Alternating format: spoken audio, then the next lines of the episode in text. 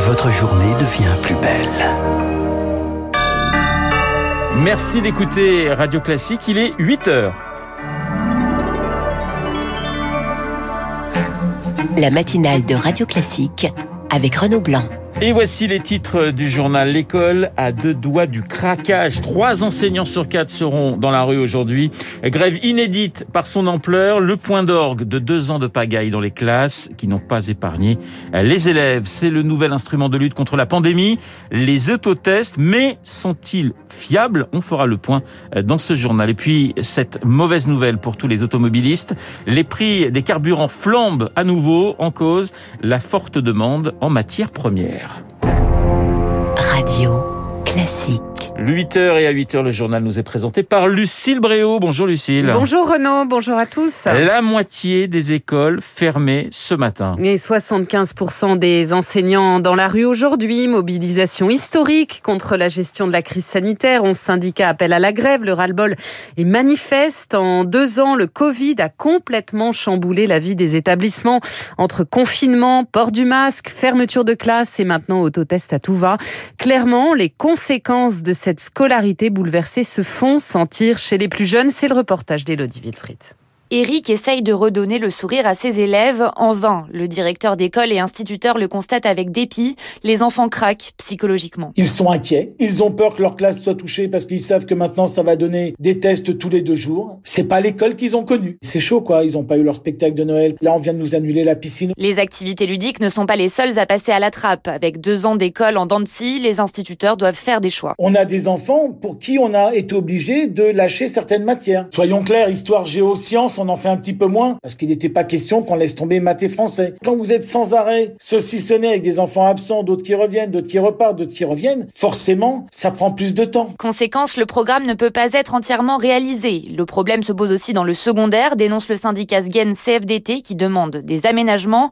Au lycée, Diana enseigne l'anglais et elle le sent, le niveau baisse. Les élèves qui étaient déjà en difficulté voient leur niveau euh, décroître. Les bons élèves ne sont pas au maximum de leur capacité. Difficile de les faire parler. On a l'impression euh, de répéter toujours les mêmes choses. Une situation plus préoccupante de jour en jour pour l'enseignante. Plus la crise dure, plus elle peine à mobiliser des élèves qui ne voient pas le bout du tunnel. Le reportage d'Elodie Wilfried. Dans ce contexte, le syndicat du secondaire SE UNSA demande le report ou l'annulation des épreuves de spécialité du bac prévues en mars. Elle compte pour plus d'un tiers de la note finale. Des rassemblements sont prévus un peu partout en France aujourd'hui. À Paris, le cortège s'élancera à 14h du jardin du Luxembourg. En pleine grève, Emmanuel Macron clôturera lui à 17h30 le congrès de la conférence des présidents d'université à la Sorbonne. Lucille, c'est le protocole sanitaire à l'école qui attise la colère. Une usine à gaz pour beaucoup qui change, qui plus est, presque toutes les semaines. Il a encore été assoupli lundi soir. Désormais, trois autotests, vous le savez, suffisent si votre enfant est cas contact. Les pharmaciens doivent recevoir 11 millions de kits cette semaine.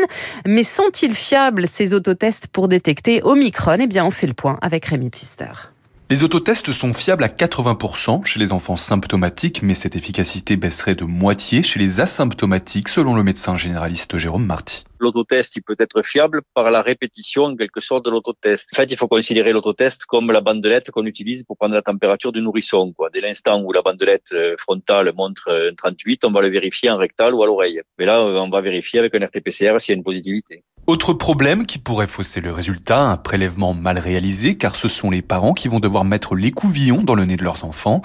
Il faut être très précautionneux, insiste Gilles Bonnefond, président du syndicat des pharmaciens d'officine. Il faut bien se faire expliquer par les, pharmaciens comment l'utiliser. Hein. Il faut mettre bien 2 cm dans le nez de l'enfant, bien euh, tourner euh, une quinzaine de secondes dans chaque narine pour être sûr de récupérer le maximum de virus, s'il y en a, pour euh, ne pas avoir un faux négatif. Selon les épidémiologistes, les autotests seront efficaces dans l'isolement des enfants positifs seulement si tout le monde joue le jeu et réalise bien les trois tests lorsqu'il y a cas contact. Cette stratégie de dépistage pourrait même s'appliquer aux adultes, encore faut-il qu'il y ait suffisamment d'autotests. 12 millions sont actuellement disponibles sur tout le territoire. Les précisions de Rémi Pfister en Guyane. Le Covid perturbe aussi fortement l'éducation. Plus d'un établissement sur deux est fermé actuellement. 1000 enseignants indisponibles contaminés par Omicron. La Guyane a un genou à terre, réagit ce matin son préfet. Ils ont voté massivement pour, par 242 voix contre 69. Les sénateurs ont adopté cette nuit le projet de loi transformant le pass sanitaire en passe vaccinal avec de nombreuses modifications. Il ne pourra pas être imposé au-delà de 10 000, il ne pourra être imposé qu'au-delà, pardon, de 10 000 hospitalisations uniquement pour les personnes majeures. Par ailleurs, place aujourd'hui à la commission mixte paritaire. Députés et sénateurs vont tenter de se mettre d'accord. Radio Classique pratiquement 8h05. Lucille, le prix des carburants toujours en forte hausse. 1,62€ le litre de gazole, 1,70€ celui de samplon 95 en moyenne. Les prix à la pompe atteignent de nouveaux records qu'il va falloir encaisser pour les automobilistes. En fin d'année, 38 millions de Français ont bien reçu une indemnité à inflation de 100 euros de la part du gouvernement, mais cette fois-ci, pas de coup de pouce, Émilie Vallès. Jusqu'à 600 euros de plus sur un an, voilà l'impact de la hausse des carburants sur un ménage qui utilise tous les jours ces deux véhicules, selon Famille Rurale. Dominique Marmier, président de l'association. La voiture individuelle, c'est le seul moyen de déplacement. Hein. C'est presque un plein par semaine pour aller au travail, pour aller en course, pour mener les enfants à l'école. Bon, le chèque euh, Castex, hein, le chèque inflation, comme on peut l'appeler, c'est bien, mais le carburant est, est, toujours à la hausse. Donc les 100 euros, ils sont consommés depuis longtemps. Et puis ça prend pas en compte aussi l'inégalité territoriale. Quand on habite dans les territoires ruraux, euh, les déplacements sont le double par rapport aux urbains. Les hausses à la pompe s'expliquent en partie par la reprise économique et une demande forte et les prix devraient se maintenir à ce niveau élevé. Olivier Gantois, président de l'Union française des industries pétrolières. Il est tout à fait possible que ça s'installe. Si l'économie reste au niveau actuel, la demande pétrolière restera au niveau actuel et donc les prix resteront soutenus. D'autant que, en regard de ça, il y a ce qu'on pourrait appeler une discipline des producteurs de pétrole brut qui ont reconduit leur accord pour le mois de février qui consiste à limiter les hausses de production de manière à ce qu'il n'y ait pas un excédent de pétrole brut sur le marché mondial. Si on veut limiter la facture, il faut donc réfléchir à réduire sa consommation de carburant, poursuit Olivier Gantois, en achetant un véhicule plus économe par exemple ou en favorisant le covoiturage. Le décryptage d'Émilie Vallès à l'étranger, les forces russes sont en train de se retirer du Kazakhstan. On l'apprend à l'instant, une semaine après leur arrivée sur place à la demande du président kazakh. Le pays a été secoué par des émeutes meurtrières en début de semaine dernière contre la hausse des prix du gaz. Lucie, la France exige la libération immédiate de Fariba Adelka. La chercheuse franco-iranienne de nouveau en prison à Téhéran. Âgée de 62 ans, elle a été condamnée à 50 prisons en mai 2020 pour menace à la sûreté nationale et propagande contre la République islamique. Ce retour derrière les barreaux, c'est un vrai coup de massue pour ses proches, dont la chercheuse Sandrine Perrault, membre de son comité de soutien.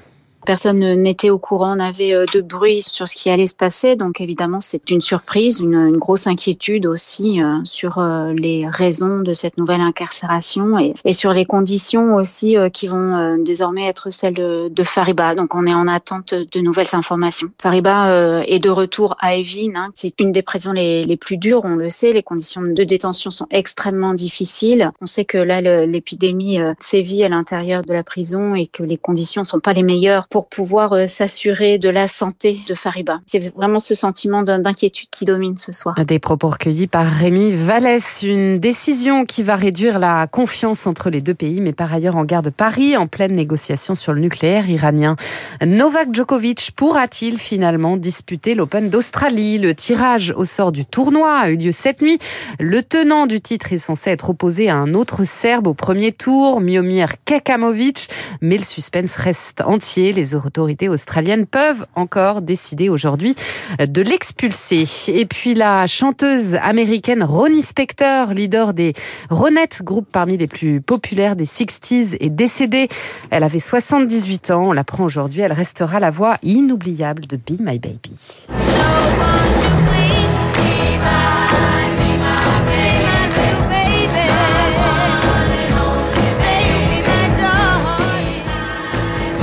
Jeunesse de Guillaume Tabar, ce tube. Hein. Bah, et la vôtre, Renaud mais, mais, Bien sûr, parce que nous avons pratiquement le même âge.